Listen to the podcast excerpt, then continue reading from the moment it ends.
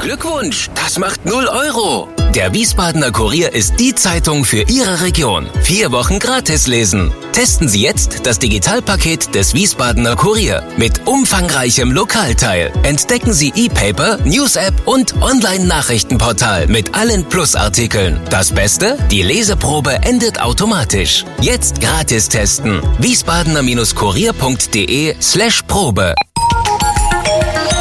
Wir sind VRM. Schröder trifft. Warum machen Sie, was Sie machen? Stefan Schröder, VRM-Chefredakteur, trifft in diesem Interview-Podcast spannende Gesprächspartner, die einen besonderen Lebenslauf, etwas Besonderes geschafft oder geschaffen haben.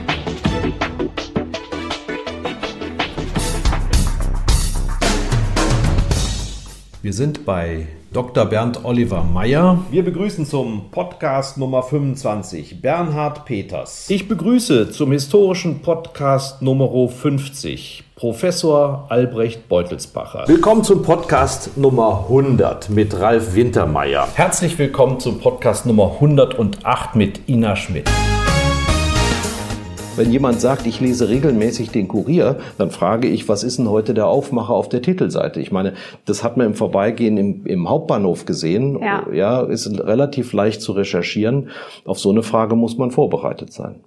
Jetzt haben wir aber schon ganz schön viel verraten. Ich glaube, jetzt kommen alle durch hier durch die Bewerbungsgespräche. Das stimmt. Das Medium in der Rhein-Main-Region, das die aktuellsten, schnellsten, besten Nachrichten online bietet. Mit einem unheimlichen Schatz, nämlich dem Archiv noch dazu, mit einer Reichhaltigkeit. Sie haben gerade gesagt, Bewegtbild, Video, Podcast, Stories, All das ist ja da vorhanden. Immer wieder Neues auch kennenlernen zu dürfen. Das hat den Nachteil, dass wir die Menschen mit dem soliden Halbwissen sind, wie man immer so gerne sagt.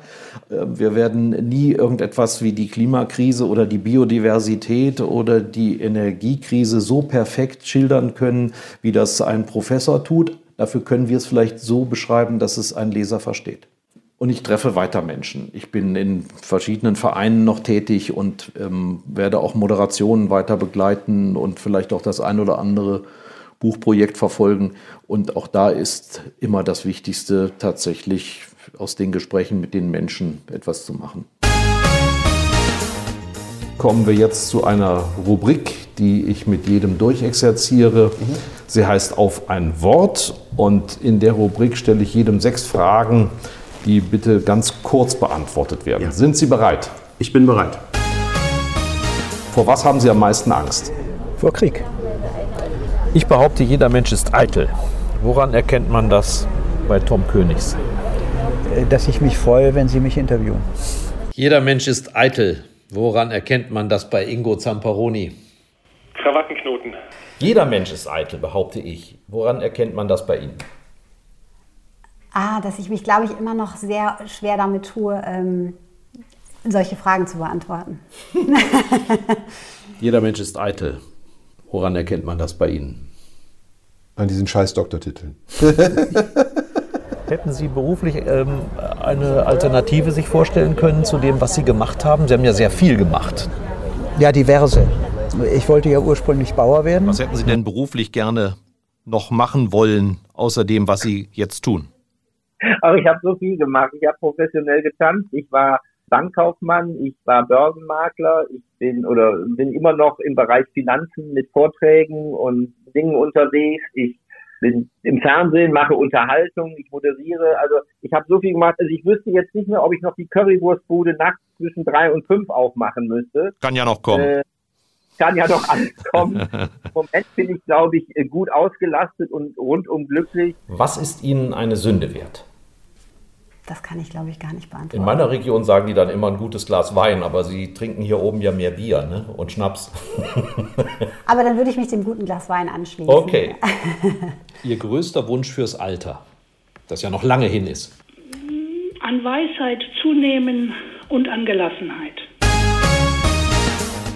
Ingo Zamperoni, Jahrgang 1974, verheiratet, drei Kinder, Berufsjournalist, aktuell Tagesthemenmoderator. Guten Morgen, Herr Zamperoni.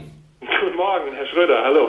Wie schwierig war es, den Bill Gates zu einem Interview mit den Tagesthemen zu bewegen? Ja, das Interessante ist, ich hatte ihn vor drei Jahren ja schon mal gesprochen ähm, zum G20-Gipfel in Hamburg. Da hat seine Stiftung sich auch sehr engagiert und da gab es die Gelegenheit dazu. Und vielleicht ist denen das in Erinnerung geblieben. Auf jeden Fall haben die den Kontakt ähm, von sich aus über unser Studio in New York angeregt, ähm, weil das ja das Thema Coronavirus-Bekämpfung und auch Impfung ein großes Thema ist für die Gates Stiftung. Und äh, er hat vor fünf Jahren einen TED-Talk gehalten, wo er davor gewarnt hat, dass wir für diese Pandemie oder für eine Pandemie irgendwelcher Art nicht gerüstet sein. Und jetzt ist es genauso gekommen und deswegen fanden wir es dann spannend, mit äh, ihm darüber zu reden. Und äh, da haben wir gesagt, okay, dann da, da schlagen wir dann zu. Und dann war das ein bisschen frickelig, weil was nicht mit der Zeitverschiebung, er sitzt ja auch zu Hause in Quarantäne sozusagen im Homeoffice in Seattle, da sind neun Stunden Differenz und da muss man es natürlich auch noch übersetzen und das war auch ein bisschen länger als dann die gesendete Fassung und da mussten wir uns entscheiden, für welche Teile wir davon nehmen. Ähm, aber ja, insofern war es eine ganz äh, gute Zusammenarbeit, aber nicht alltäglich, auf keinen Fall. Ich glaube, wir kriegen diese Pandemie, diese Krise nur gemeinsam in den Griff und, und darum ging es eben auch in dem Interview. Wie viel von dem, was Sie präsentieren, ist eigentlich von Ihnen, auch von Ihnen geschrieben? Also die Tagesthemen sind eine moderierte Sendung und da geht es darum, dass die Moderatoren, deswegen ist es auch begrenzt auf nur zwei plus Pinatalei als äh, Vertretung, aber das Karin und ich die Moderation auch selber schreiben. Ähm, dadurch ist so eine gewisse persönliche Note auch in den, in den Texten und äh, deswegen fangen wir so früh an.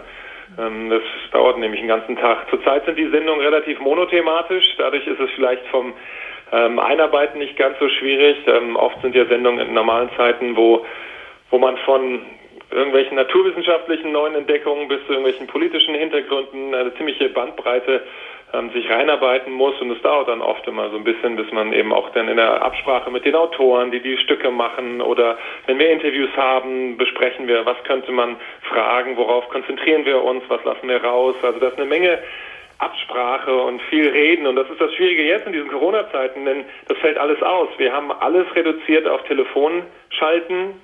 Ich sitze dann in meinem Büro äh, bei ARD aktuell in Hamburg ähm, und, und sehe mehr oder weniger den ganzen Tag niemanden, weil alles telefonisch abläuft. Und es ist am Anfang sehr ungewohnt gewesen. Mittlerweile geht's ähm, ganz okay. Wir stemmen ja jeden Abend eine, eine Sendung von einer halben Stunde, aber, aber irgendwie ist es dann doch seltsam, nach wie vor. Wie, wie viel ist denn Zamperoni und wie viel ist Tagesthemen in der Moderation? also ich glaube, ziemlich gleich fast, würde ich hoffen zumindest. Es ist ja nicht so, dass ich äh, quasi da ins Studio gehe, mir den Hut aufsetze und sage, so, jetzt bin ich mal der Moderator, sondern im Idealfall gibt es da keinen großen Unterschied und man muss versuchen, dieses berühmte Wort authentisch zu sein, also sich selbst äh, treu zu sein, also selber mit der Neugier oder auch mit der Faszination oder mit der Verwunderung an Sachen heranzugehen, die man auch als Person hätte. Also was ich versuche, nie versuche, ist irgendjemandem jetzt irgendwas vorzuspielen, dass ich besonders betroffen wäre oder besonders fröhlich bei etwas, was mich in Wirklichkeit vielleicht gar nicht so interessiert. Und insofern äh, ist eigentlich das, ich glaube, dass auch Fernsehen das sehr vergrößert, wenn man da was schauspielert, zumal ich auch, glaube ich, ein ziemlich schlechter Schauspieler bin ähm, und das würden einem Zuschauer schnell nicht abnehmen. Ähm, insofern würde ich sagen, dass, dass wir schon mehr oder weniger, äh, ich versuche ja auch die Moderation so zu schreiben, mehr oder weniger, als würde ich das Ihnen jetzt irgendwie in der Kneipe erzählen. Ähm, also das ist nicht vielleicht ganz so salopp, nicht ganz so umgangssprachlich, aber vom Duktus muss es sehr gesprochene Sprache sein, weshalb ich beim Schreiben meiner Moderation sie auch immer laut spreche. Also ich, ich lese das nicht nur mir durch, sondern ich schreibe es hin und dann spreche ich es laut in meinem Büro und sobald ich merke, ah, an der Stelle hakt oder so, würde ich es eigentlich spontan ja gar nicht sagen, sondern ich würde es anders formulieren, dann formuliere ich es um. Und das bis zum letzten Moment. Also das, das noch im Studio habe ich ja auch einen Rechner und im Tisch ist der Monitor versenkt und selbst da probe ich noch rum und, und verändere es im Notfall. Sehr schön, vielen Dank. Möchten Sie Ihre Fans in Wiesbaden noch auf besondere Weise grüßen? Na, ich möchte auf jeden Fall alle Wiesbadenerinnen und Wiesbadener äh, grüßen und äh, Ihnen gutes Durchhalten in dieser äh, Corona-Krise wünschen und äh, hoffen, dass wir all das, was wir vielleicht auch am Positiven herausziehen, wie aus jeder Krise, dass wir uns das auch über da, danach ähm, beibehalten und, und daran erinnern, ähm, dass wir das gemeinsam durchgestanden haben und dass wir das schaffen. Deswegen sage ich immer, bleiben wir zuversichtlich. Vielen Dank, Ingo Zamperoni. Wir begrüßen den Podcast Schröder trifft Dr. Susanne Wasum-Reiner aus Bacharach am Rhein, zurzeit Botschafterin der Bundesrepublik Deutschland in Israel. Guten Tag nach Tel Aviv, Frau Botschafterin. Guten Tag nach Wiesbaden. Shalom. Ja, ich habe ähm, heute wieder einen Rekord zu vermelden. Sie sind der Gast, der am weitesten weg ist bisher. Ich habe nachgeschaut, 3000 Kilometer Luftlinie und 4131 Kilometer, wenn man über die A3 fährt. Mhm. Und das zu einem Zeitpunkt, wo keine Flugzeuge fliegen. Ja, genau. Das, deshalb muss man wahrscheinlich erfahren. Äh, Geht es Ihnen nicht langsam auf den Wecker, so oft als erste Frau irgendwo auf einem neuen Posten begrüßt zu werden. Das war in Paris der Fall, das war in Rom und jetzt in Tel Aviv auch. Ich denke immer, wenn Frauen äh, Positionen bekommen, die in ihrer Organisation wichtig sind, dann reflektiert das eben auch äh, die Lage, wie sie in unserer deutschen Gesellschaft ist. Und wenn das dann hervorgehoben wird, dann hoffe ich immer, dass das äh, viele junge Frauen aus Wirtschaft, Diplomatie, Politik hören und dass das die ermutigt, äh, einfach energisch voranzugehen auf ihrem Karriereweg, weil es eben äh, möglich ist. Also nein, es geht mir nicht auf den Wecker. Franz Josef Strauß, so ein Onkel in der Familie, heißt das auch, da brennt es immer unterm Dach, da wird dauernd politisiert, da gibt es keinen harmlosen Familienkaffee? Also Politik war immer Teil unserer, also des Elternhauses und, und, und der Familie gab viel Interesse für Politik, aber äh, unterschiedliche ähm, Arten. Also ich kann mich erinnern, dass selbst als junger Mensch schon habe ich mich wahnsinnig für Außenpolitik interessiert. Im, in meinem Elternhaus, da ging es um die Arbeit von politischen Parteien und um Regional- und, äh, und Kommunalpolitik. Und dann gab es eben das noch, was äh, der FJS da reingebracht hat. Also ähm, Debatten gab es immer und Politik spielte wirklich immer eine, also auf allen Ebenen eine große Rolle. Also wir haben uns, also politische De Debatten, das, das kann ich mich gut erinnern, die gab es einfach immer. Die, die Leidenschaft für Außenpolitik, kam das durch den Vater? Ich glaube, der hatte die Ausbildung als Winzer in Frankreich gemacht. Nein, ich glaube, ich weiß gar nicht, woher das kam. Also ähm, es war Vielleicht durch die Schule, äh, die Schule, die nicht prädestiniert ist, eine Mädchenschule in Bingen, äh, ähm, eine Außenpolitik zu öffnen. Aber äh, dennoch, ich weiß nicht, woher das kam. Also großes Interesse für äh, Deutsch-Französisches, für die Europäische Union, für die transatlantischen Beziehungen, äh, für die NATO. Äh, vielleicht, weil das die Debatten auch mal waren, die in meiner Zeit als junger Mensch, als sehr aufmerksamer junger Mensch für politische Entwicklungen, eben äh, also in der Luft waren, dass man, dass ich mich dafür immer sehr, sehr engagieren konnte und interessiert habe. Und ich vermute mal, mit einem zeitweiligen Gesprächspartner FJS musste man auch zu seiner Meinung stehen und argumentieren können?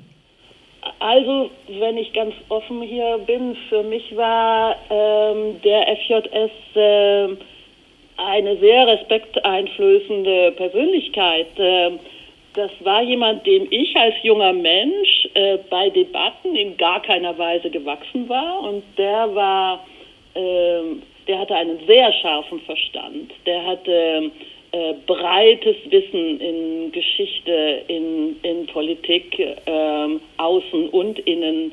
Ähm, er liebte die scharfe Debatte aber null Geduld und null Verständnis für Menschen, die ihm nicht gewachsen waren. Und ich war bestimmt einer davon. Also äh, manchmal heute würde ich äh, mit großer Freude solche Debatten mit ihm führen. Heute, ich, äh, ich bedauere, dass das äh, solche Gespräche heute natürlich nicht mehr führen kann, aber ähm, natürlich wäre ich auch stolz auf mich, dass ich jetzt nicht mehr der kleine, ganz kleine Niemand bin, sondern immerhin als Botschafterin mit ihm sprechen könnte ähm, aber schade, dass ich das heute nicht kann. Aber das war nicht so einfach für mich. Und auch äh, Franz Josef Strauß äh, war damals nicht einfach für junge Menschen, also an einer Universität, wenn da bekannt wurde, dass man äh, irgendeine Beziehung äh, zu ihm hatte, da war das Leben nicht einfacher. Geben Sie mir zum Abschluss noch mal eine Einschätzung, wie man diesen Menschenschlag überhaupt beschreiben könnte, ähm, dem Sie entstammen. Also der Zuckmeier hat über die Rheinhessen von der, von der Völkermühle gesprochen, weil so viele Menschen durchgezogen sind. Bacharach ist ja so ein bisschen abseits. Also in Bingen waren sie in Rheinhessen, aber Bacharach zählt ja, glaube ich, schon zum Mittelrhein. Was macht diesen Menschen aus? Also erstens ist Bacharach nicht abseits. ähm, Nein, es führt eine Bahnlinie durch, ich weiß. Ähm, und dann ähm, äh, mein eigenes Großwerden ähm, hat ja äh, die besten Eigenschaften mehrerer Regi Regionen äh, ganz äh, glücklich verheiratet. Also äh, das liberale Bayern und das äh, etwas verschlossene, bodenständige dieses Rheintales. Ähm, und was halt viele Menschen dieses Rheintales ähm, auszeichnet, ist, dass sie ähm, mit dieser ähm, Hochkultur der Weinproduktion einen solchen Einklang zwischen einer grandiosen Landschaft und diesem Produkt äh, geschaffen haben. Wenn ich also darauf schaue, und ich kenne viele Weinbauern äh, in, in, in dieser Region, äh, dann ist das etwas, was ich ganz besonders liebe und schätze. Frau Botschafterin, vielen Dank für das Gespräch. Ich wünsche Ihnen alles Gute auf dem Posten in Israel. Dankeschön. Dr. Frauke Fischer, Biologin und Nachhaltigkeitsexpertin und vor allen Dingen Biodiversitätsexpertin. Ja. Hallo, Tag. Hallo, vielen Dank für die Einladung. Dabei weiß man bei Ihren Themen eigentlich schon viel mehr Genau, über die Veränderung ja. des Klimas, Mhm. über die Bedrohung der Artenvielfalt. Ja, genau. Aber auch bei, äh, bei Coronaviren, das ist ja, also wir sind jetzt alle wahnsinnig überrascht, äh, würde ich mal sagen. Aber ähm, die WHO hat zum Beispiel schon 2018 vor einem Disease X gewarnt. Und der war eigentlich klar beschrieben. Es wird ein Coronavirus sein, der wird sehr wahrscheinlich in Asien ausbrechen, der hat die Chance, eine Pandemie zu werden. Mhm. Und auch jetzt haben sich äh, gerade vor wenigen Monaten Wissenschaftler ähm, die sich eigentlich mit Biodiversität beschäftigen, auch mit dem Thema Pandemie beschäftigt. Und die sagen ja, es gibt vermutlich 1,7 Millionen unbekannte Viren, Ja. von denen die allermeisten die Möglichkeit haben, oder die, die, die, die Möglichkeit haben, Menschen zu infizieren. Und ähm, auch jetzt treten im Jahr, also nicht nur dieses Jahr 2020, sondern jedes Jahr ungefähr fünf neue Krankheiten auf, Mhm. von denen rein rechnerisch, theoretisch immer eine die Möglichkeit hat, zu einer Pandemie Ja. zu werden. Ähm, gestern und heute habe ich verschiedene Politiker, darunter unseren Finanzminister, sagen hören, es geht immer um Wachstum. Und das Ja, ähm, ist mir auch nat- aufgefallen. Genau, und das ist natürlich ein riesen Desaster, denn äh, die Idee, auf einem begrenzten Planeten fortwährend wachsen zu können, die verletzt ja naturwissenschaftliche Gesetzmäßigkeiten. Und ähm, da hätte ich mir dann auch gewünscht, dass man vielleicht mal auf Wissenschaftler hört. Und Sie haben mit Ihrer Kollegin Hilke Oberhansberg ein bemerkenswertes Buch geschrieben, das zwar wissenschaftlichen Anspruch erhebt, aber sehr allgemein verständlich ist. Belegt dafür ist, dass ich es schnell habe lesen können. Ja. Was hat die Mücke je für uns getan? fragen Sie provokant. Unter anderem kommt da auch die Schokolade drin vor, aber in dem Buch listen Sie halt auch alarmierende Erkenntnisse auf, zum Beispiel den Artenschwund. Natürlich lassen wir Menschen und vor allen Dingen Journalisten uns immer durch, durch Zahlen beeindrucken. Mhm. Aber können Sie uns auch mal so ein, ein paar alarmierende Wegweiser nennen? Mhm. Das Also, sechste ja. Massensterben Genau, sozusagen. also genau, also vielleicht erstmal, Sie haben das richtig gesagt, äh, sechstes Massenaussterben, also so äh, Massenaussterbeereignis gab es bisher fünf auf äh, unserem Planeten. Das letzte ist eines der bekanntesten, denn vor ungefähr 66 Millionen Jahren sind die großen Dinosaurier ausgestorben. Das sind, also ist also das letzte dieser Massenaussterbewellen. Was wir auch in dem Buch erklären, und das kann ich ja hier auch nochmal ganz kurz sagen, ist, dass wir dieses damalige Massensterben hätten wir wahrscheinlich gar nicht mitbekommen, weil es ähm, nicht so war, dass mor morgens ein Meteorit eingeschlagen ist und nachmittags waren alle Tiere ausgestorben, sondern das war ein Prozess, der wahrscheinlich einige hundert, vielleicht tausende von Jahren dauerte. Und umso erschreckender ist es eigentlich, dass wir das momentane Massenaussterben, dass wir das mitbekommen. Mhm. Denn das deutet darauf hin, dass das alles viel, viel schneller geht als alles andere, was wir in der Erdgeschichte bisher Ja. gesehen haben. Dr. Dr. Kaspar Söhling, Jahrgang 1965, verheiratet, drei Kinder, Beruf Geschäftsführer des St. Vincent Stifts in Rüdesheim-Aulhausen, wo wir hier sind, und des Antonius-Hauses in Hochheim. Sie haben neulich gesagt, Herr Söhling, ähm, der Missbrauchsskandal in der katholischen Kirche sei aus Ihrer Sicht eine der größten Krisen in der Geschichte der Kirche, also in diesen letzten 2000 Jahren. Warum ist das so aus Ihrer Sicht? Ja, ich denke mir, das ist eine der tiefsten Glaubwürdigkeitsverluste, die diese Institution je erlebt hat. Äh, Es gab ja immer wieder solche Krisen, darf man auch nicht vergessen. Äh, Vor der Reformation gab es auch so eine Mhm. große Glaubwürdigkeitskrise. Aber jetzt, sag mal, ganz brandaktuell, wo sozusagen selbst der Papst scheinbar gelogen hat oder nicht Scheinbar gewusst hatte. anscheinend. Lassen wir jetzt offen. äh, muss man ehrlicherweise sagen. Noch dazu ein Mann, der sich von der Theologie her wirklich dem Gedanken der Wahrheit und der Vernunft und der Vereinbarkeit von Vernunft und Glaube verschrieben hat. Dass der sich in eine solche Situation selber bringt, das ist einfach eine schwere Katastrophe. Und äh, man hat den Eindruck, dass mit Papst Franziskus ähm, ein Papst da ist, der gerne die Kirche reformieren will, aber äh, der offenkundig Schwierigkeiten hat, äh, das in Rom auch wirklich durchzusetzen. Und insofern ähm, eskaliert diese Krise. Sie ist eben auch nicht nur eine Krise in Deutschland, das ist ein zweiter Faktor, Mhm. sondern es ist eine globale Krise. Äh, Missbrauchsskandale äh, gibt es äh, wirklich auf jedem Kontinent. Und insofern äh, schreit das nach theologischen und strukturellen Reformen. Der Bischof von Limburg, Georg Betzing, hat Sie zum, ich muss es vorlesen, bischöflichen Beauftragten für die Implementierung des MHG-Folgeprojekts Betroffene hören, Gedankenstrich Missbrauch verhindern im Bistum Limburg ernannt. Das war aber schon im Oktober 2020. Und dann gab es ja schon ein Verfahren, das angelaufen ist. Also das heißt jetzt in meinen Worten, was machen wir jetzt? Wie gehen wir jetzt damit um? Genau. Was wir da wissen. Und wie wollen wir verhindern, dass es wieder so kommt? Genau. Also das Bistum Limburg hatte, als die Ergebnisse dieser ersten MAG-Studie da war, haben die gesagt, das halten wir nicht aus. Wir müssen A wissen, was ist in Limburg wirklich nochmal gelaufen. Also was ich sage nochmal, wirklich eine unabhängige Aufarbeitung, wo die in Akten reingucken durften. Das haben sie auch getan. Und die, die durften in die Die Akten durften alle in die, ja, ja, das ist jetzt passiert.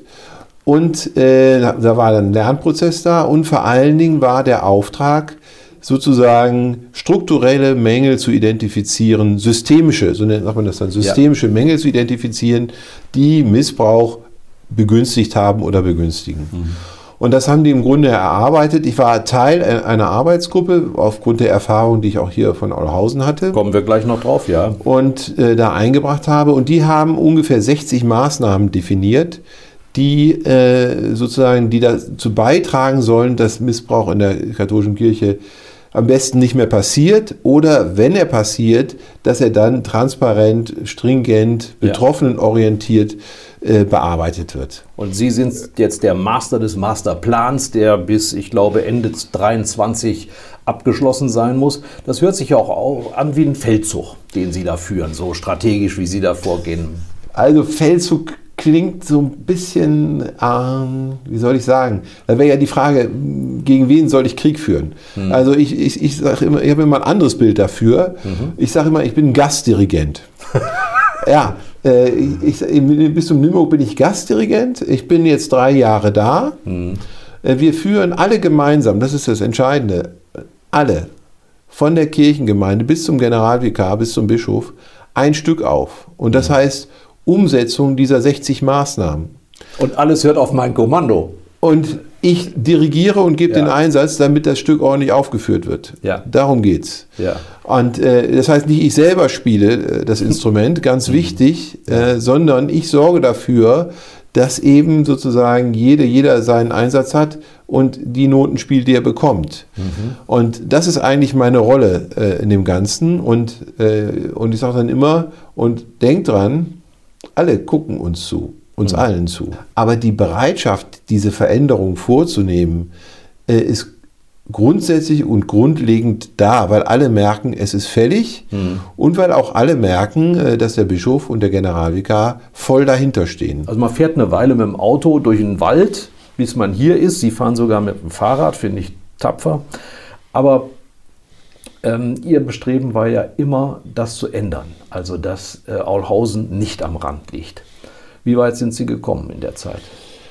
Anscheinend nicht weit. Wenn Sie das Vincent-Stift immer noch als Heim bezeichnen, dann würde ich sagen, haben wir zumindest beim Marketing schon mal versagt. Ja, so. Ich habe immerhin nicht Anstalt. Ja, ja, ja, ja, genau. Ich bin so in der Mitte hängen geblieben. Ja, ja, ja, genau. Also, ist, äh, also der Hintergrund ist der, äh, im Grunde gibt es verschiedene Epochen der, der Behindertenhilfe.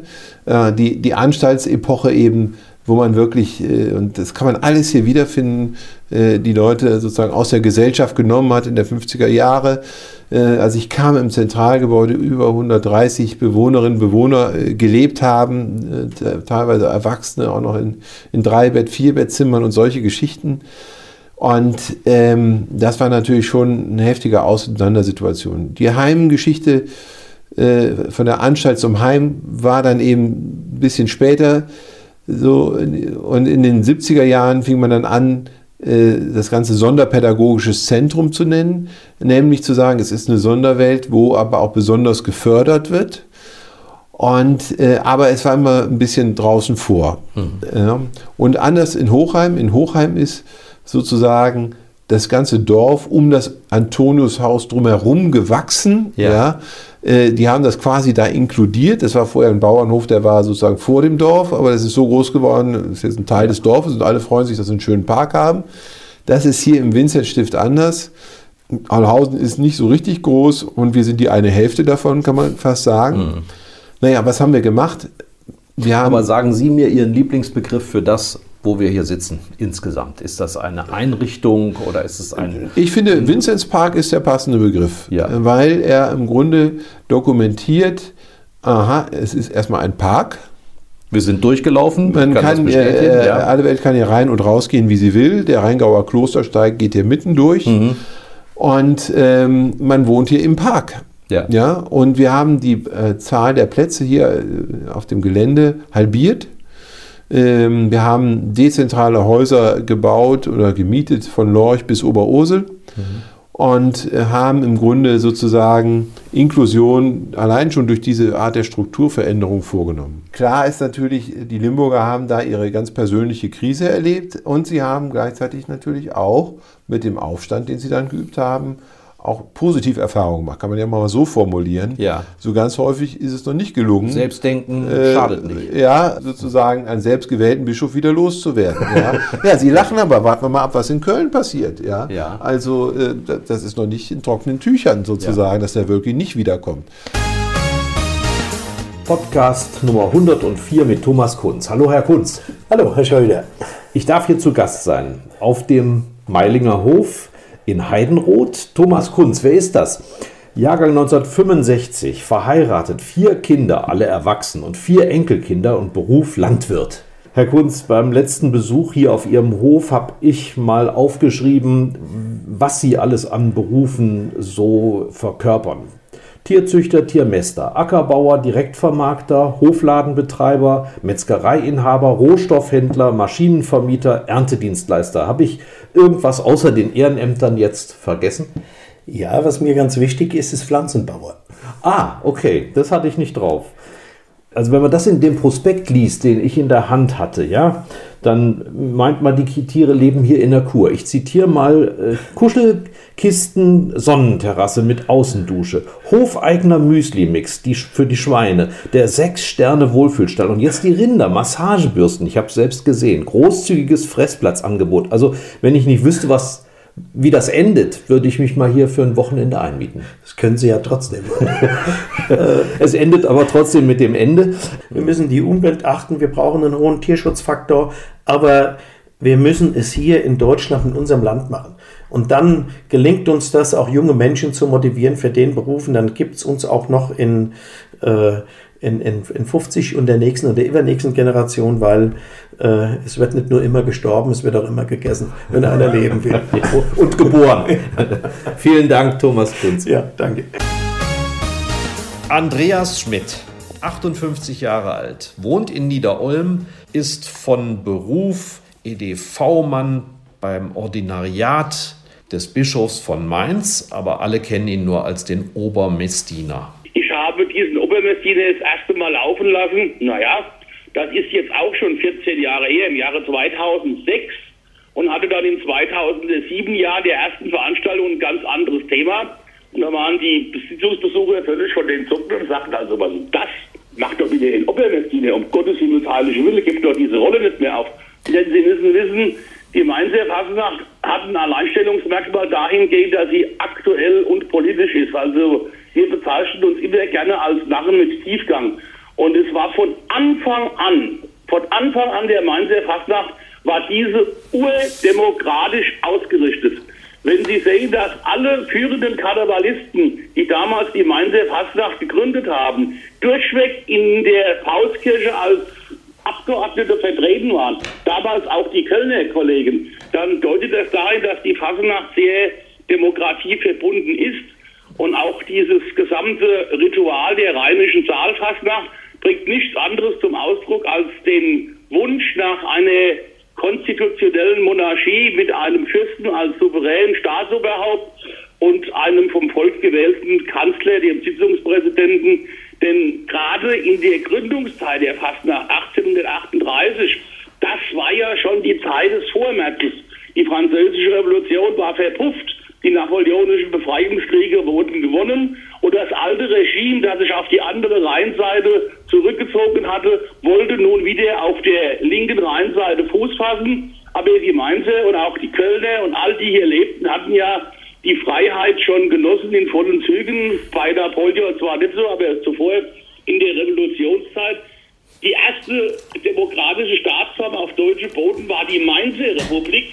Und die wollten sich das jetzt alles nicht mehr nehmen lassen, auch mit Erfolg im Nachhinein. Und damals waren es auch die Karnevalisten, die einer niedergeschlagenen und demoralisierten Bevölkerung Auftrieb und Kraft gegeben haben. Nach der Kampagne 1946 Lache unter Tränen folgte die Kampagne unter dem Motto Freude spenden und Trübsal wenden. Und der damalige Stadtkommandant von Mainz, ein, Mann, ja, ein Major König aus äh, der französischen Armee, ein gebürtiger Elsässer, hat den Mainzer führenden Fastnachtern auferlegt, die Menschen wieder zu bespaßen und ihnen Freude zu geben, damit das, was auf sie zukommt, in Zukunft auch gestemmt werden kann. Mit Dieter Kürten. Hallo Dieter. Hallo Stefan. Hört man eigentlich jemals auf, Journalist zu sein, Dieter? Nein, ich denke, man ist immer Journalist. Ja. Man ist auch Journalist, wenn man das nicht gelernt hat. ja, leider. Also man muss bei uns keine Staatsprüfung ablegen. Ne? Wie äußert sich das, dass man immer noch Journalist ist? Auch weil man am Tagesgeschehen, an den Ereignissen, die die Welt bewegen oder auch nur unser Land Ja. oder unsere Stadt, unser Dorf interessiert ist und sich damit beschäftigt. Da hatte ich zum Beispiel Johnny Weissmüller, auf den ich ja immer angesprochen werde, immer wird Ja. diese Affenszene. Ein genialer, toller Schwimmer. Ein toller Schwimmer. Ja, einer der, der erste Schwimmer der Welt, der die äh, 100 Meter Kraul unter einer Minute schwamm. Und der hatte, glaube ich, 28 äh, Meisterschaften aufzuweisen. Europameisterschaften, äh, nicht Europa, sondern Weltmeisterschaften, Olympische Spiele. War ja Amerikaner, ne? Der war Amerikaner, aber österreichischer Abstammung. Sein Vater war österreichischer Offizier. Ja. Er sprach auch ein bisschen Deutsch mit leicht österreichischem Akzent. Und das war ein symp äh, unglaublich sympathischer Kerl. Dem ging es aber wirtschaftlich nicht gut. Er Der hatte- war Tarzan-Darsteller. der der, ja, der erste ne? große Dadurch- Tarzan. Man ja. kannte ihn als Tarzan bei den Affen. Ne? Und deshalb war eben ja, geniale lag Idee das ja nahe, ja, mit dem Affen. Es saß ein Schimpanse Ja, mit dem die, Studio ja, die und Produ sein, meine Produktion ZDF sagte, bist du verrückt? Wie, wo willst du denn jetzt einen Affen herholen? Hatten Den- Sie, hast du die Idee gehabt? Ja, ja, klar. Hm. Und ich kannte den Zoodirektor in Duisburg. Ja, klar. Den habe ich angerufen und da hat er auch, wie alle anderen gesagt, sagen Sie mal, äh, Ihnen geht's wohl nicht gut. Wir Aha. Können doch nicht einfach einen Affen ins Studio setzen. Ich habe keine dressierten Affen. Ja. Die springen hier rum in unseren äh, Gehegen, aber äh, ja, okay, ja, das kann doch nicht so schwierig sein. Kommt ein Betreuer mit, ein Wärter mit. Ja. Und da kam der auch, hatte zwei Affen dabei. Zur Auswahl. Ja, damit die sich äh, mit der, der eine wusste, ah, da ist noch so einer, der so aussieht Ah, ja. wie ich, ja. Das ist ja heute auch noch so, wenn also Pferde zum Beispiel zum großen Ja. Reit- und Springturnier Weltmeisterschaften nach Australien oder sonst wo nach Amerika, sind immer mindestens zwei oder Ja. drei Pferde zusammen, dass die eine vertraute Umgebung haben. Ja. Ja, dann kam der und Und dann saß eben Frau Weißmüller Frau dabei. Maria Weißmüller, eine Berlinerin, seine fünfte Ehefrau. Ah. Deshalb ging es ihm wirtschaftlich auch nicht so gut. Nach es gab die anderen vier Ehen, noch. Mhm. Und äh, das war ja ein Jahr vor Olympia, 71 war das. Da Mhm. hatten sie ihn eingeladen, also Willi Daume, der damalige äh, OK-Chef in Deutschland, also Organisationskomitee, der hat ihn eingeladen und weil sie auch was für ihn tun wollten und er war auch so eine Parade. Äh, Im Rheinland würde man sagen, das war eine Lewe Jung. Ne? Ja, ja, ja. Mhm. Und Äh, dann äh, kam der also mit Entourage und mit seiner Maria. Maria war sehr äh, adrett, ja. Mhm. schick aufgemacht, ja. Mit langem Pelzmantel, mit hochtupiertem Haar. Die sah toll aus. Ja. Also, hatte also so eine leichte Verzögerung, während sie, während sie sprach. Und ich dachte immer, ups, fällt ihr das jetzt schwer? Inzwischen äh, lange in Amerika, ja. kaum noch Deutsch. Ne? Nein, es war was anderes. was ich aber erst nachher erfahren habe. Und deshalb war die auch so entspannt. Also die hatte ja. einen Tee und die war so entspannt, als der Affe ihr die Perücke runterriss. Ich habe das aber gar nicht erst mitgekriegt, als ich nur so einen Schatten, einen Wischer ja. neben mir sah. Denn ich schaute in ein Buch, in das Johnny Weissmüller gewidmet war. Und da sah man auf der einen Seite Johnny und auf der anderen seinen Sohn, der seinem Vater übrigens sehr ähnlich ja. war. Und sie sagte, ja, das ist der Sohn, sehr lieber Mensch, äh, viele, hat viele Anhänger. Und ich sage ja, und sieht seinem Vater sehr, sehr ähnlich. Und da macht es wupp. und ich denke, das war, dann gucke ich so und dann denke ich, Weißt du, wer ist das denn? Die war doch eben nicht hier. Gott, ja. Die Frau sah natürlich anders aus, aber die war ja Weltklasse. Wir begrüßen den äh, Professor Andreas Kruse, Jahrgang 1955, verheiratet, zwei Kinder, zwei Enkelkinder, Beruf Altersforscher. Wie intensiv muss sich ein Altersforscher mit dem Tod beschäftigen? Ja, also er sollte sich schon intensiv fachlich und auch persönlich mit diesem Thema befasst haben, weil vor allen Dingen, wenn Sie jetzt mit ähm, ähm, alten oder sehr alten Menschen sprechen, natürlich die Frage der Endlichkeit, die Frage der Sterbensgestaltung und die Frage natürlich dann auch des Todes schon eine Rolle spielt. Nicht? Das bei dem einen weniger, bei dem anderen mehr, aber thematisch wird das immer. Und äh, das ist schon bedeutsam, dass Sie sich äh, zu einer solchen Thematik durch eine eigene Reflexion auch gestellt haben und dass Sie da auch eine Position haben. Äh, also erstens eine persönliche Position, eine ethische Position, aber dass Sie auch wissenschaftlich darüber äh, gut Bescheid wissen. Vielleicht ist es noch wichtiger, dass Sie ähm, als jemand, der Altersforschung betreibt, sich intensiv mit Verletzlichkeit, was wir eben hatten, Vulnerabilität, auch Möglichkeiten der Reifung im Prozess der Verletzlichkeit auseinandergesetzt haben. Also wirklich auch an die schweren, zum Teil gesundheitlich schweren Belastungen alter Menschen nicht einfach vorbeigehen, sondern diese im Auge haben, aber dann eben auch wissenschaftliche Befunde kennen und die sie dann vielleicht auch in ein Interview, in ein Gespräch auch dann mit einfließen lassen können. Befunde, die eben zeigen, ähm, man hat nicht nur was von der Verletzlichkeit verstanden, sondern eben auch von der Reife. Ähm, wir können psychologisch äh, im hohen Alter bei relativ vielen Menschen ähm, auch ganz bemerkenswerte Entwicklungsprozesse beobachten, feststellen. Also beispielsweise einer ist, dass Menschen eine höhere, so nennen wir das hier in Heidelberg, Introversion entwickeln. Das bedeutet eine stärkere Konzentration auf die äh, psychologischen Prozesse, die sich in ihnen vollziehen, eine stärkere Konzentration auf die Mitte der Person, das nennen wir das Selbst, eine stärkere Konzentration auf die Verbindung von Emotionen und von Denkinhalten. Oder das Zweite, dass wir im hohen Alter durchaus auch eine höhere Offenheit beobachten können für die Aspekte, die wir gemeinhin äh, Transzendenz nennen, was eben bedeutet, dass dann auch spirituelle und religiöse Erfahrungen einmal mehr an Bedeutung gewinnen können, beziehungsweise auch die intensivere Auseinandersetzung mit dem Tod, aber auch in der Weise, dass Menschen über den eigenen Tod hinausblicken. Das heißt, was Hannah Arendt mal so schön umschrieb, symbolische Immortalität, lebe ich in nachfolgenden Generationen weiter. Sie sind äh, zumindest von den Definitionen her ja auch schon in das sogenannte Alter eingetreten. Was jo was, Jo, sagt er, was erfreut Sie am Leben? Was gibt Ihnen die Kraft, so viele Dinge zumindest scheinbar gleichzeitig zu tun? Ich habe, das ist glaube ich sehr wichtig, eine, eine, eine sehr schöne, eine sehr lebendige, äh, mich beglückende Ehe.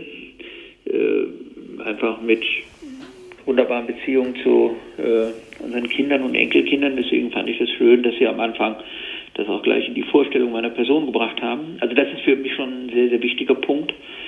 Das Zweite ist, ich ähm, mache meinen Beruf einfach sehr gerne. Mir macht das sehr viel Freude. Das dritte, wir sprachen darüber, dass ich natürlich das Musikelement äh, auch in meinen Beruf mit einbringen kann. Dann beschäftigt mich sehr die Existenz der Menschen. Also wir versuchen die Menschen in dieser Welt Verantwortung zu übernehmen, diese Welt zu gestalten, äh, auch mit Krisen, mit Belastungen umzugehen. Das berührt mich, das bewegt mich. Und dann bin ich ein gläubiger Mensch, also ein Mensch, der an Gott glaubt und für den der Glaube eben auch ein, ein wie wir das so nennen würden, ein Movens ist, auch etwas Antreibendes ist. Dann interessiert mich eben in letzter Konsequenz natürlich auch all das, was in einem öffentlichen Raum sich so abspielt, ne? also in der Politik, äh, in der Kommune, in der Gemeinde. Und das sind so die Kräfte, ähm, wenn ich die so zusammenführe, würde ich sagen, ja, ich äh, habe eine ganz große Freude eben an dem, was sich um mich herum ähm, alles ähm, so abspielt bzw. vollzieht. Und da möchte ich auch ein bisschen mitgestalten, ja. Lieber Professor Kruse, vielen, vielen Dank für diese Äußerungen, für dieses Mutmachen, für diese Schilderungen. In diesen Tagen hat der abschließende Wunsch eine besonders äh, wichtige Bedeutung. Bleiben Sie gesund. Willkommen zum Podcast Nummer 100 mit Ralf Wintermeyer. Hallo, Ralf Wintermeyer. Hallo. Wir sitzen hier in Ralf Wintermeyers Werkstatt. Es ist ein besonderer Anlass. Sie haben das vielleicht gemerkt. 100, die Zahl 100. Ich habe mir einen ganz besonderen Gesprächspartner gesucht, dazu später. Ralf Wintermeyer, Jahrgang 1963, Familienstand verheiratet, Beruf Schriftsetzer aber um genau zu sein, Meister im Schriftsetzerhandwerk. Darauf legt er zu Recht Wert. Und er ist Besitzer der Druckerei Karlnass in der Moritzstraße in Wiesbaden. Die feiert im Jahr 2021, halten Sie sich fest, 100. Geburtstag. Jawohl. Und das ist der Grund, warum wir hier sitzen. Mein 100. Podcast trifft Ihren 100. Geburtstag. Wie fühlt man sich so mit 100? Naja, so wie mit 99. Was war das für eine Zeit? 81, wir reden noch nicht übers Internet. Ähm, der Lichtsatz ist auch noch so rudimentär, nur am Horizont zu erkennen. Also wird noch alles mit der Hand gesetzt, War beziehungsweise mit Alles Handsatz, teilweise Maschinensatz. Ja. Es war kein Geschäftsauto da, nur Fahrrad. Es war keine Heizung da, nur Ölöfen. Sie mussten Ja. nicht alles mit der Hand setzen. Doch. Ja? Ja, ja, also hier, hier selber Mein wurde ziemlich alles mit der Hand gesetzt. Ja. 1981 hatte das Unternehmen wie viele Mitarbeiter? 18. Wie viel hat es heute? Einen. Sie. Ja. Wir Ja. sind Brüder im Geiste, Herr Ja. Wintermeyer. Man kann doch nicht einfach was wegschmeißen, aber das müssen Sie meiner Frau mal sagen. Ich danke Ihnen vielmals für diesen 100. Podcast. Kommen Sie gut ins neue Jahr. Ebenso. Bleiben Sie gesund. in der 8., 9. Klasse so circa, gehen wir mal mit ein paar Jungs und die Mädels mit ein paar Mädels äh, in die Tanzschule. Und äh, das ist ja heute auch noch so der Fall. Ja, und dann hat Spaß gemacht, dann äh, ging es relativ schnell mit den Kursen und irgendwann meinte ich, ach komm, probierst du mal. Ich war ja immer schon sehr ein sportlicher oder auch ein Wettkampfmensch. Ja. Äh, probierst du mal das erste Turnier aus, das ist dann super gelaufen und so, ich sag mal, ist das von dem Schnüffeln oder von dem Schnuppern äh, dann zur Leidenschaft geworden. Aber ich hatte letztens einen älteren Herr, der war 94, der kam mit seiner Tanzpartnerin, hat er gesagt. Nicht mit seiner Mutter, ja, ist klar. Ja, die war 83.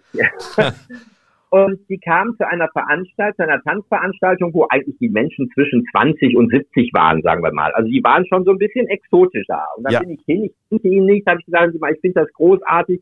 Ich würde mal tippen, Sie sind so um die 80 rum. Dann hat er mir das alles erzählt. Und das sind so die schönen Momente, wo ich sage, Mensch, was das Tanzen einem doch gibt, das Körperliche, aber in Kombination auch mit dem Geistigen, Ja. wo ich über Spuren nachdenken muss, da muss ich mich auf der Fläche bewegen. Die beiden Herrschaften hatten sich auch zu dem Abend, er hatte sich in einen dunklen Anzug gebracht, Mhm. die ein schickes Abendkleid an, also altersgerecht. Also ich muss sagen, wenn man will, kann man viel auch im Alter machen und ich war glücklich, die beiden da so glücklich zu sehen in dem Alter.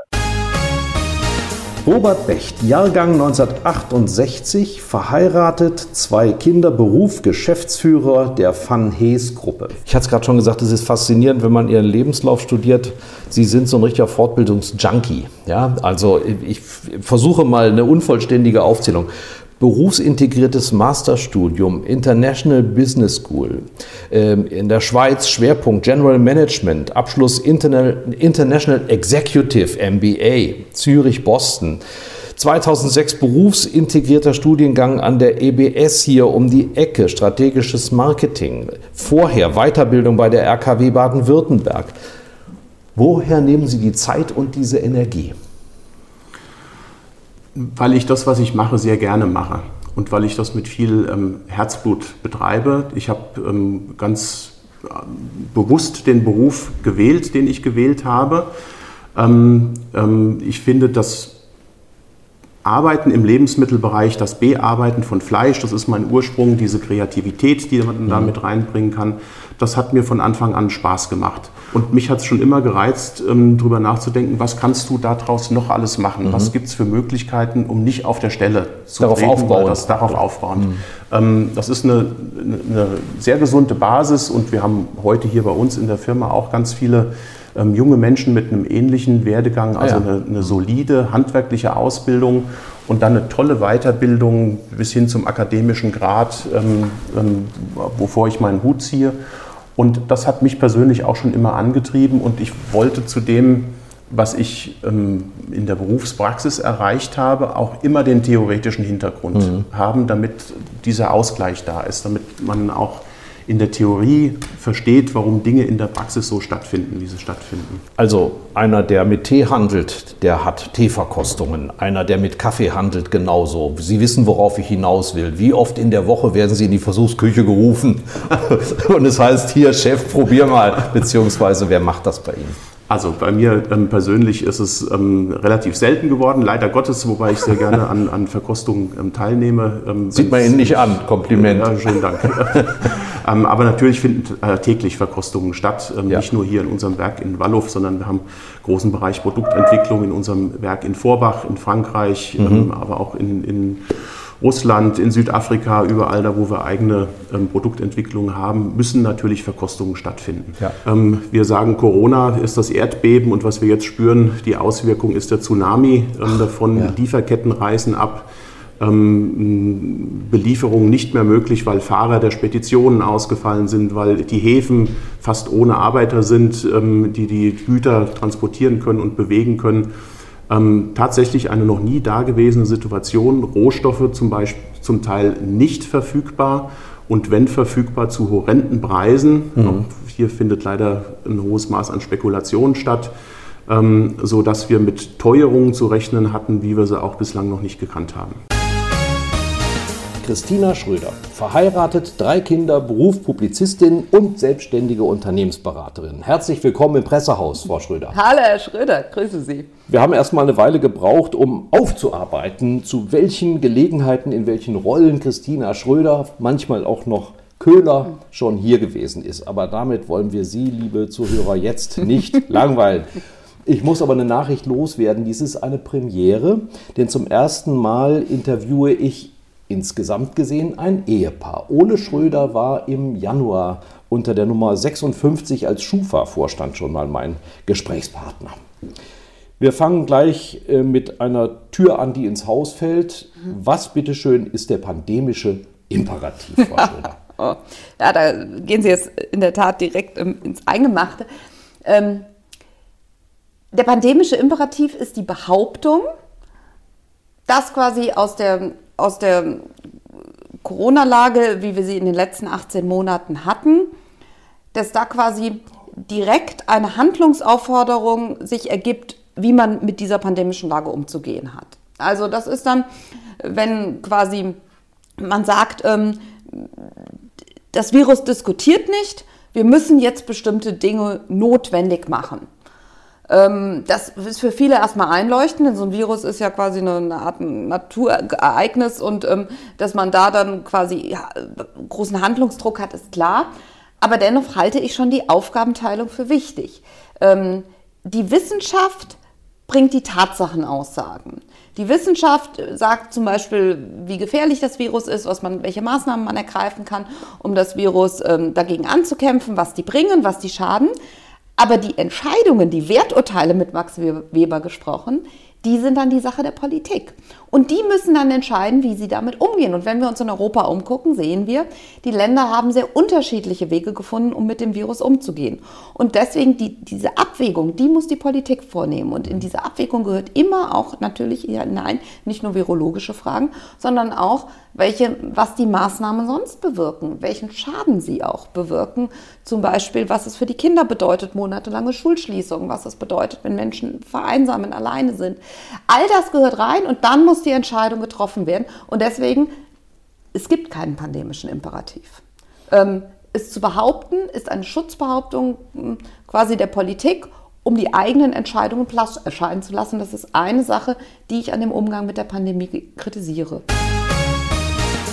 Wir begrüßen beim Podcast heute, einige Tage vor Ostern, Schwester Philippa Rath, gelernte Journalistin, aktueller Beruf, Nonne im Benediktinerinnenkloster in der Abtei St. Hildegard in Eibingen bei Rüdesheim im Rheingau. Guten Morgen, Schwester Philippa.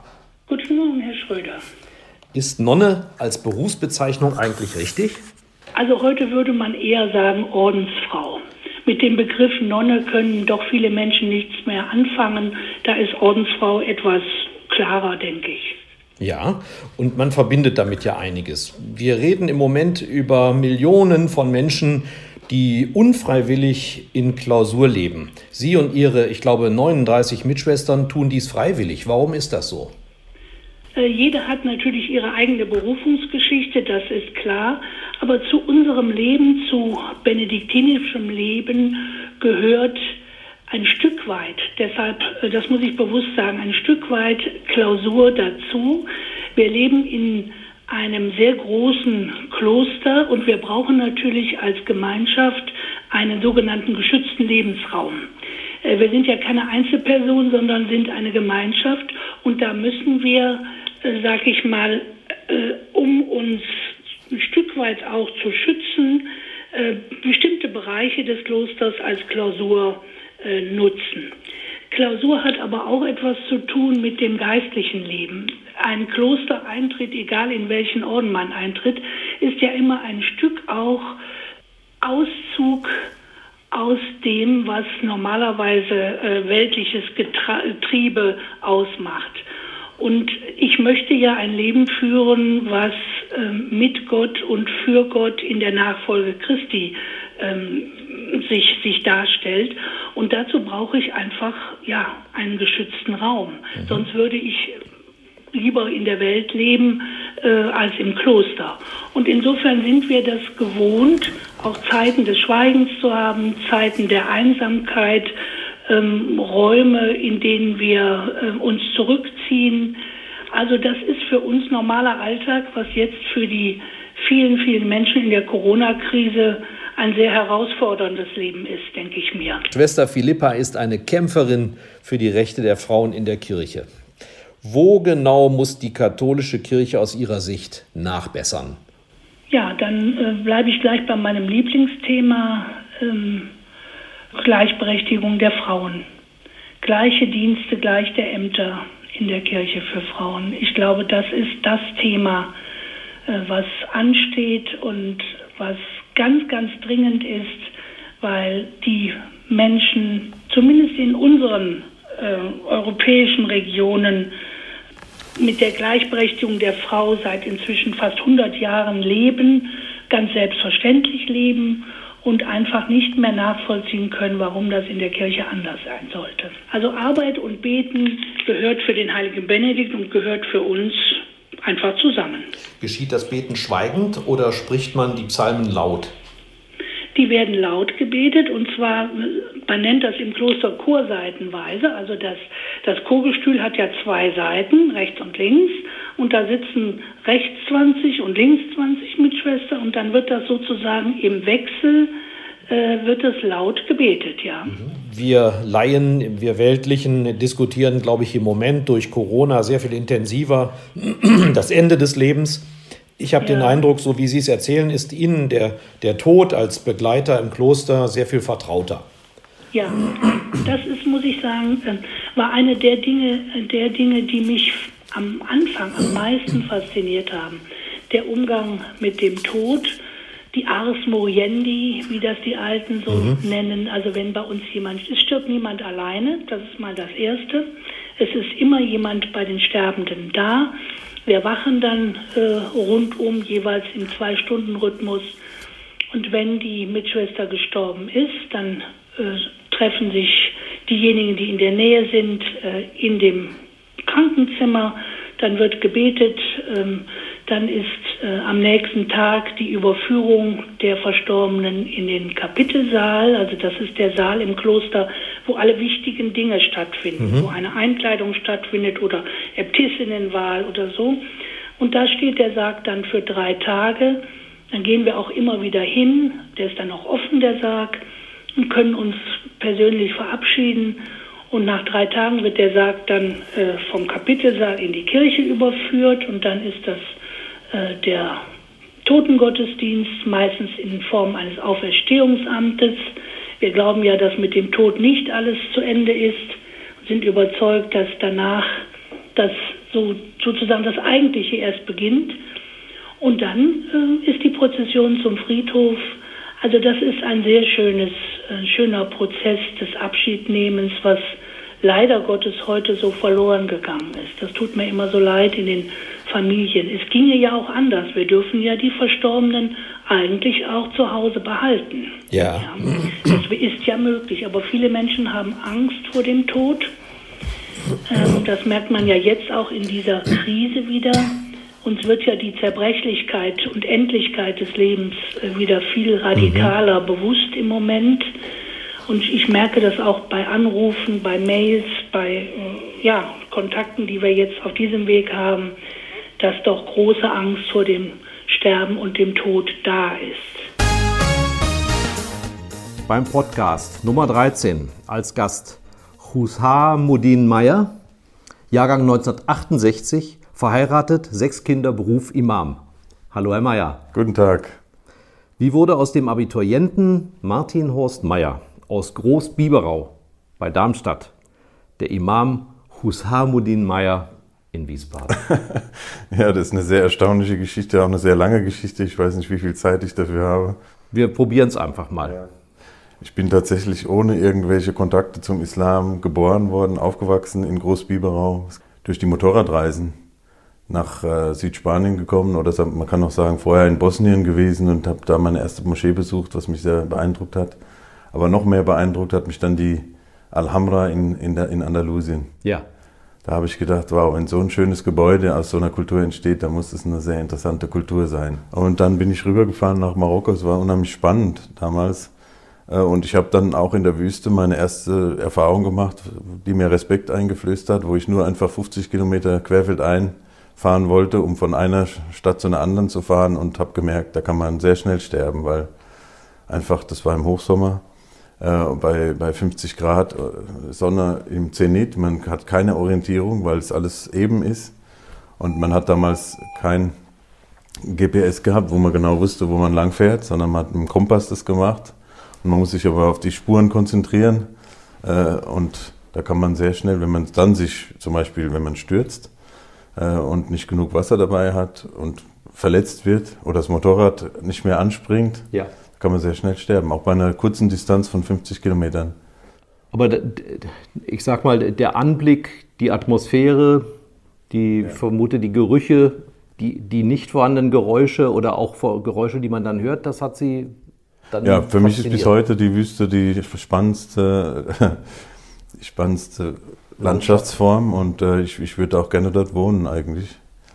Ja. Glauben Sie, dass der Islam auch etwas mit, mit dieser Art von Landschaft zu tun hat, dass der besonders dort geboren werden konnte, weil auf der arabischen Halbinsel ist ja die Geburtsstätte und dort gibt es ja auch sehr viel Wüste. Ja, wobei der, wenn man das, ja, der, in Mekka ist der Islam ja sozusagen geboren worden und das war eine Stadt, das war eine der großen Städte damals. Aber trotzdem, natürlich eignet sich die Wüste gut zum Meditieren und der Prophet Mohammed, Friede sei mit ihm, hat sich ja auch in die Wüste zurückgezogen, oft zum, äh, zum Gebet und zur Meditation. Und als er dann 40 Tage in der, in der Höhle gesessen hat, da, da kam ja dann der Engel Gabriel, um ihn zu besuchen. Das ist nicht umsonst einfacher bei einer störungslosen Umgebung zu meditieren, als wenn man jetzt in der Stadt wohnt und wird ständig von Geräuschen gestört, natürlich. Ja. Und dann kamen wir in Ägypten an und haben im Hotel geschlafen und morgens um Viertel vor fünf ruft der Muezzin, Muezzin, der, der Muezzin, sagt man auf Deutsch, ne? Ja. Äh, vom Minarett und wir beide saßen senkrecht im Bett und haben gesagt, was ist denn das? Die schreien mitten in der Nacht. Das war mir völlig unbekannt. Ich wusste gar nicht, was, was das ist. Was genau ruft er da auf? Jetzt in der Originalsprache. Können Sie es einfach mal rezitieren? Allahu Akbar, Allahu Akbar. Allah Allahu ist groß. Akbar, Allahu Akbar. Allah ist groß oder Allah ist über alle Maßen groß oder Allah ist der Größte. Es ist schwierig, das zu übersetzen, weil er nicht vergleichbar ist mit was anderem. Also deswegen sagt man oft über alle Maßen groß. Ashadu an la ilaha illallah. Ich bezeuge, dass es keinen Gott gibt außer dem Gott. Ashadu anna Muhammadan Rasulullah. Ich bezeuge, dass Muhammad der Gesandte Gottes ist. Hayya las Salah. Kommt zum Gebet. Hayya las äh, Falah. Kommt zum, ähm, wie soll man sagen, zum, zum Erfolg. Ja, auch das gab es schon tatsächlich öfters, wenn, wenn solche Epidemien waren und ähm, ja gut, das, man, man sagt, wie die Hessen sagen, es ist, wie es ist. Ja. Da hilft auch der Hesse dem Muslimen. Ja, es ist, wie es ist, ist ein typisch muslimischer Ausdruck. Ja. Das, das, haben die sozusagen auch gemeinsam. Es gibt sehr, sehr viele Dinge, die, die man gemeinsam hat einfach. Ja. Es ist, wie es ist. Man muss es so akzeptieren, wie, wie Gott es bestimmt hat. Und wenn Gott es nicht bestimmt hätte, dann wäre es nicht so. Es gibt ja auch den Spruch, ehe ich mich aufrege, ist es mir egal. das ist also auch eher muslimisch.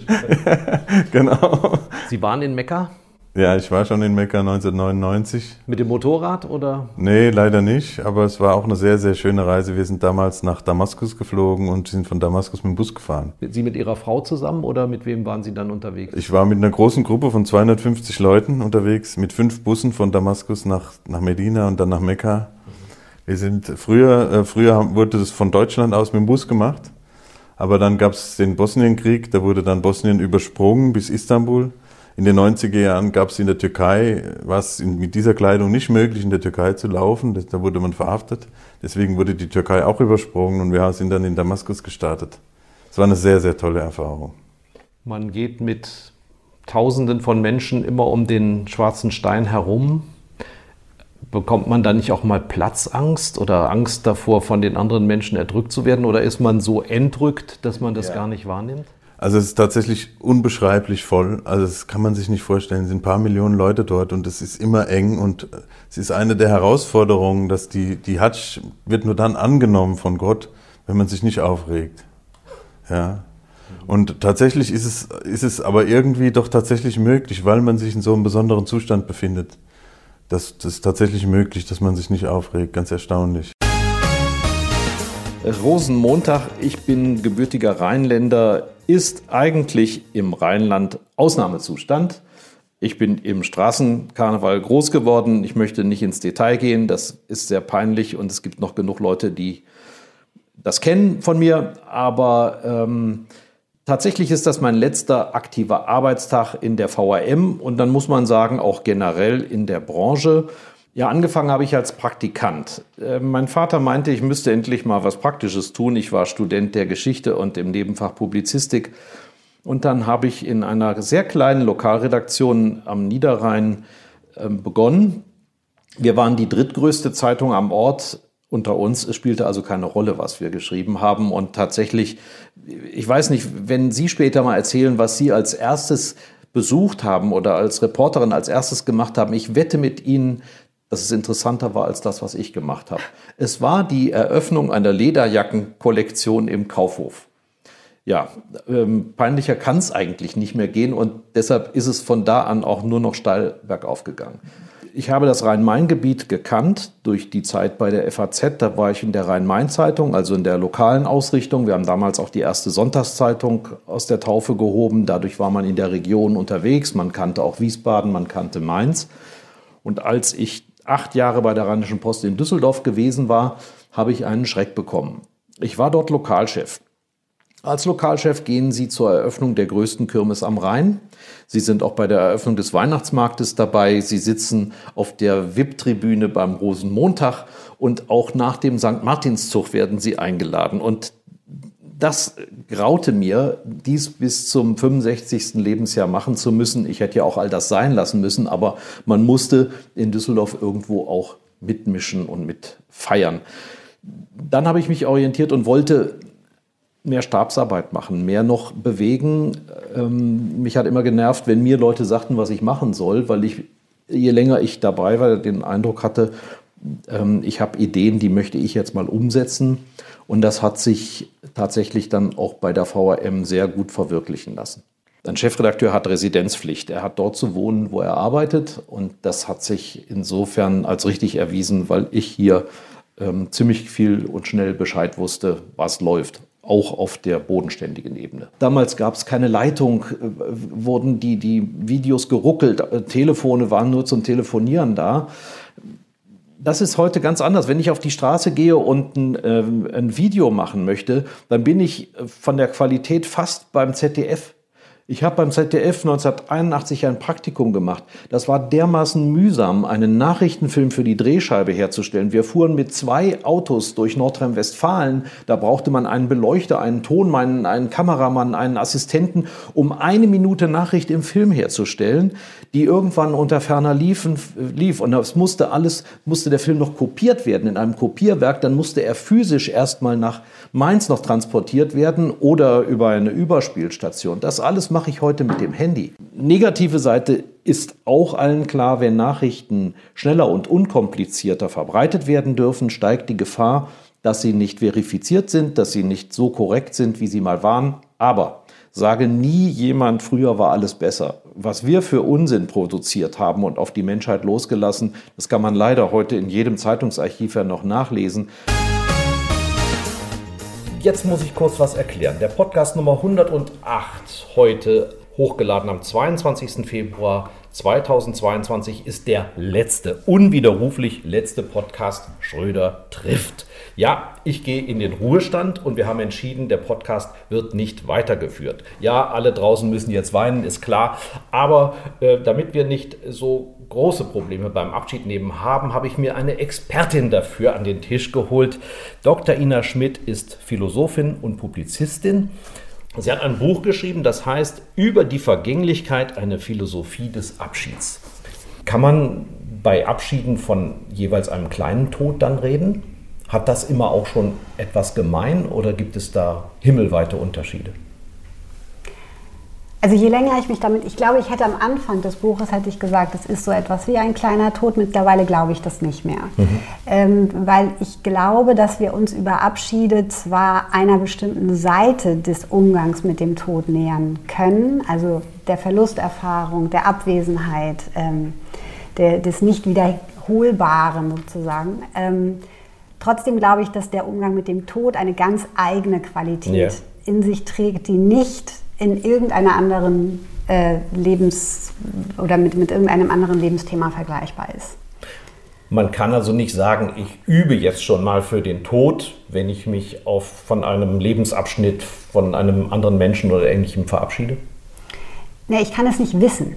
Und ich glaube, das ist das, was uns daran so schwer fällt. Mhm. Also wir haben ja gerne mal diese Vorstellung davon, dass wir sagen, na gut, okay, dann lasse ich mich auf diese Übung ein, weil ich weiß ja, dass es mir dann irgendwann helfen wird, wenn es dann mal so weit ist. Und ich glaube, wir können es einfach nicht wissen.